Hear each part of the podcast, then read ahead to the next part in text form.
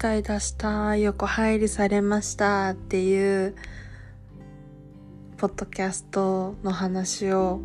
最近よく職場で話すんですよ。まあ最近って言っても昨日今日の話なんですけれどもいや私はねつくづく後悔をしてますっていうのもあれポッドキャストの中でそのどういうふうにその人たちに文句を言ったかっていうのをあの説明してなかったんですよ。っていうのもあのあまりにも立ちが悪いというかあの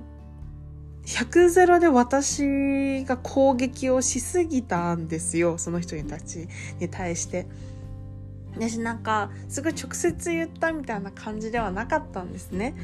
直接的なんですけど、ね、ちょっとあの、横入りしてますので、後ろの方に行ってくださいみたいな感じではなかったんですよ。まあ、あからさまになんか、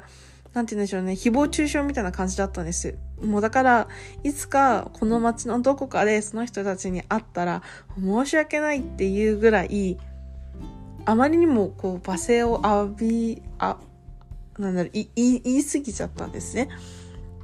だから、なんか、その、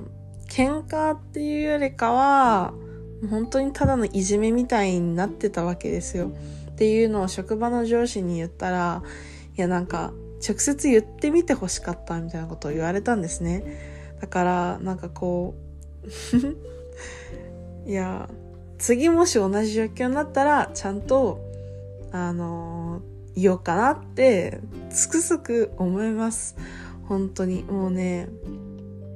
あの、後悔しております。やっぱり次もしそういう人に会ったら、あの、なんでしょうね。いろんなことを言いたいですね。例えばもしそれが日本人だったら、すいません、あの、同じ日本人としてあなたがやってることはすごい恥ずかしいことなので、極力、あの、今後一切こういうことをしないでほしいのと、あと後ろ行ってくださいっていうふうに、やっぱり言いたいよなって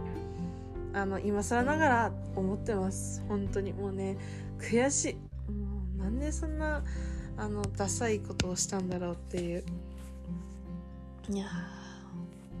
世の中のこうちゃんと敷かれるかっこいい大人はやっぱすごいなって思いました。本当に。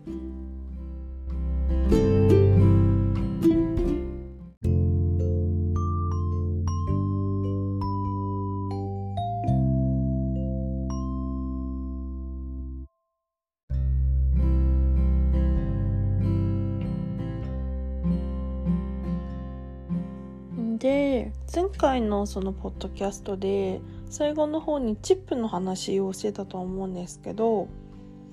あの私的には、まあ、てっきりチップのこと知らないからチップを入れたりしないのかなって思ってたんですよ。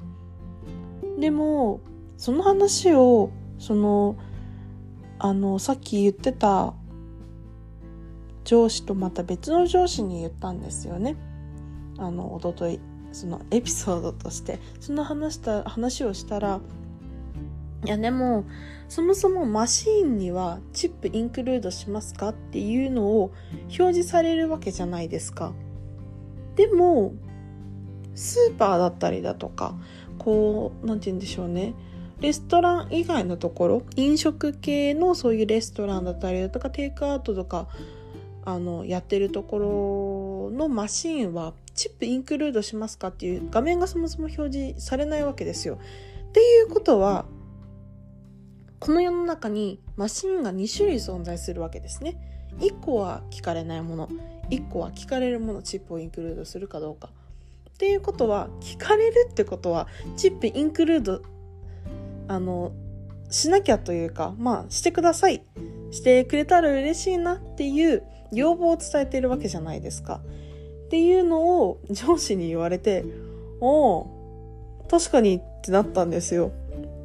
まあ私も今まで考えたことなかったんですけど、確かに考えてみたらそうだよなと思って、だから、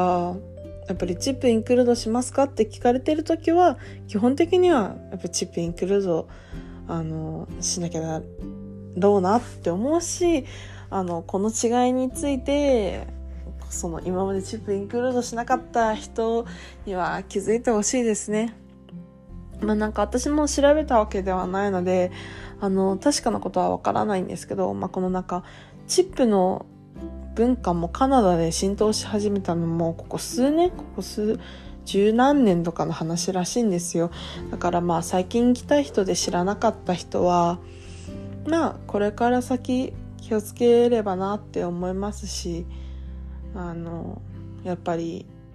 カナダに来てる以上カナダに来てる以上というか、まあ、カナダのみならずその日本人が海外に行ったりだとか留学だけではなくてそうの観光だったりだとかどういう目的？